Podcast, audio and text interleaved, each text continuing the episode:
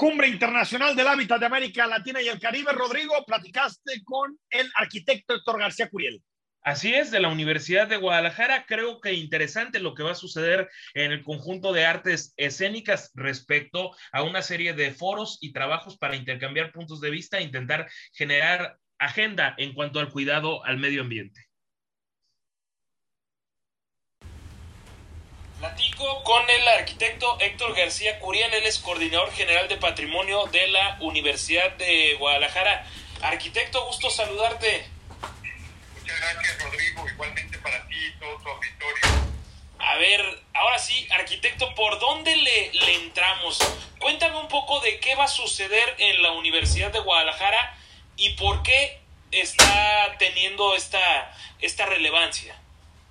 Gracias, cómo no, con mucho gusto. Mira, te comento que desde el año pasado, más o menos también en el mes de agosto, llevamos a cabo a través de la Universidad de Guadalajara en una coordinación con la Secretaría de Relaciones Exteriores del Gobierno de México y con la eh, eh, ONU Habitat, que depende obviamente de las Naciones Unidas, eh, llevamos a cabo un foro urbano Zapopan y a partir del éxito que tuvo este foro urbano, del interés mostrado de eh, muchas eh, eh, ciudadanos, ciudadanos, alcaldes, este, gentes de gobiernos nacionales, nacionales y locales, es que se, desarrolló en todo lo que va de este año cerca de 23 foros a nivel nacional e internacional.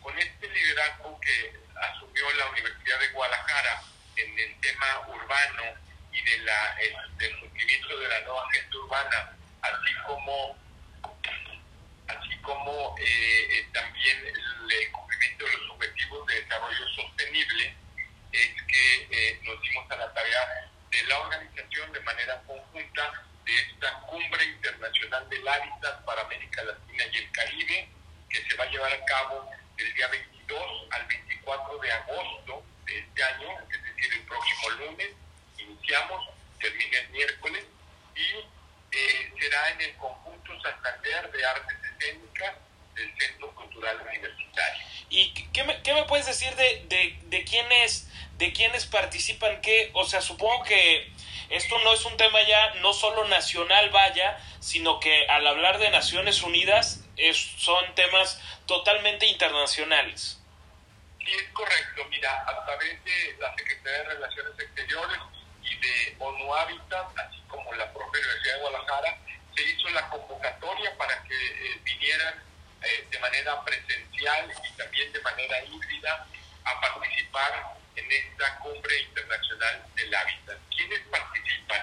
Participan representantes de gobiernos de las naciones de América Latina, participan académicos, participan iniciativa privada, organizaciones no gubernamentales, sectores de la sociedad que tienen como objetivo analizar lo que está ocurriendo en las ciudades de América Latina, eh, proponer políticas públicas que la calidad de vida, establecer una vinculación y agendas comunes entre toda la, eh, eh, la región de América Latina para poder resolver temas que nos interesan a todos los que habitamos en las ciudades. Recientemente, el año pasado, el, mes pasado, perdón, se llevó a cabo a nivel mundial el Foro Urbano Mundial en Katowice, Polonia, y una de las que lo organiza ONU Habitat. Y una de las eh, eh, observaciones que hicimos, muchos de los que asistimos, fue que ahí se hablaba de migración, que por supuesto es un tema muy importante, pero lo hablaban prácticamente radicándolo en Europa, eh, hablaban de la guerra, eh, entre Rusia y Ucrania, y hablaban de muchos aspectos, pero realmente el tema América Latina poco se mencionó cuando somos el continente de mayor desarrollo de ciudades claro. 100 años, las ciudades de América Latina están creciendo, compartimos problemáticas, problemáticas eh, semejantes en cuanto a la eh, inseguridad, en cuanto a los espacios públicos, en cuanto a la infraestructura, a la gestión del medio ambiente, del agua eh, y a todos estos aspectos que implica vivir en una ciudad. movilidad y transporte, gestión integral de las ciudades, gestión territorial, desarrollo urbano sustentable, eh, coordinación y desarrollo metropolitano. Entonces nos dimos cuenta que en América tenemos una serie de problemas comunes que los resuelve pues de la mejor manera y resulta que pues entonces entramos en eh, eh, pues, conflictos de que no hay una armonía regional en todo esto. este, esta cumbre trata justamente de interconectar ciudades, de interconectar experiencias y de conocer que, cómo se están llevando a cabo todas estas gestiones en el ámbito urbano en todos los países de América Latina. Ahora, arquitecto, con foros, estas mesas de trabajo, ¿es viable generar agendas? ¿Qué, qué agendas se puede generar para, digamos, que esto trascienda y nos pueda dejar un bien, un bien común? Sí, por ejemplo, eh, dentro de, este, de esta cumbre, te voy a comentar mm, algunos de las, de las mesas que se vayan a llevar a cabo. Por ejemplo, va a haber un encuentro de directores, por de de ciencias ambientales, en donde discutan qué eh, eh, beneficios y sobre todo eh, cómo, cómo, ayudan al desarrollo de las ciudades este tipo de instalaciones de equipamiento que hablan del medio ambiente, que ayudan a toda la comunidad a proponer proyectos, políticas y estudios urbanos que protejan y fortalezcan la gestión de la ciudad y el medio ambiente. Eh, vamos a tener también todo el tema de mesa de gestión territorial y desarrollo sustentable, que justamente eh, eh, los expertos en esto hablarán y discutirán. Hay, hay cosas en las ciudades de América Latina que desde su origen nos hacen ser comunes.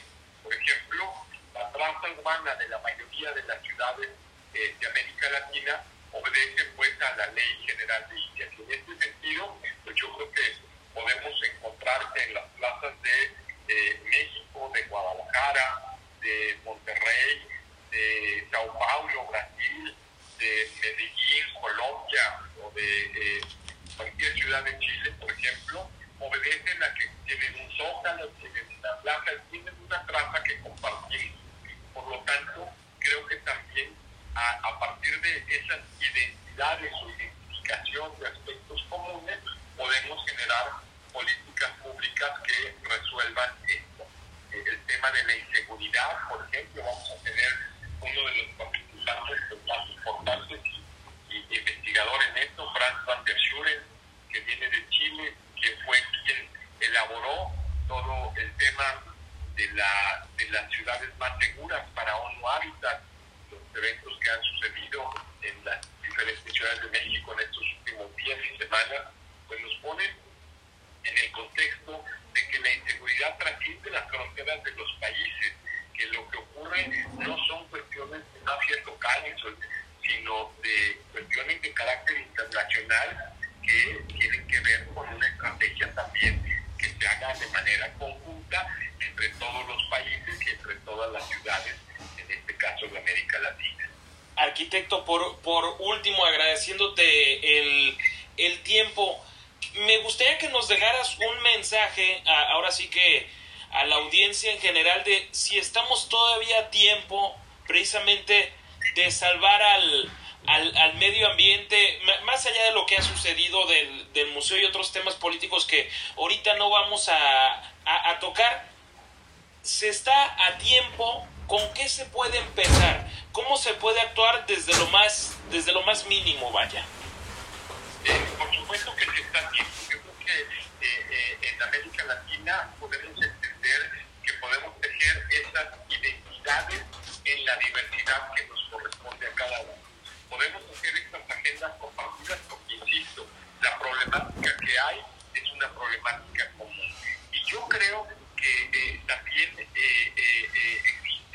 una esperanza en todos los que vivimos en las ciudades, en el que América Latina pues, es un continente que tiene una gran riqueza natural, que tenemos eh, el Amazonas, que tenemos bosques, que tenemos cordilleras, que tenemos eh, eh, eh, mares, en donde si lo sabemos todavía manejar, seguramente que podemos eh, gestionar ciudades mucho más sustentables, eh, entornos mucho más humanos y que por supuesto a partir de la educación seamos eh, ese, sea ese factor de desarrollo y que nos permita superar pues todas estas crisis en todos los sentidos, social, medioambiental, político, de, de financiamiento, por ejemplo.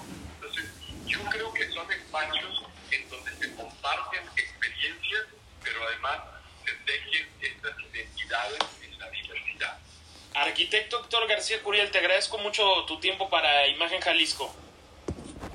Mucho gusto, Rodrigo. Solo agregar que eh, quiera participar en esto, hay un sitio, eh, en una página electrónica en donde se pueden registrar y los esperamos en el conjunto Santander de Artes Escénicas a partir del día lunes a las 9 de la mañana, lunes 22 y hasta el miércoles. Y un gusto saludar. Hasta ahí la entrevista, gracias. Vamos al corte cuando regresemos. Ahora sí hablamos de cine y empezamos a calentar el fin de semana.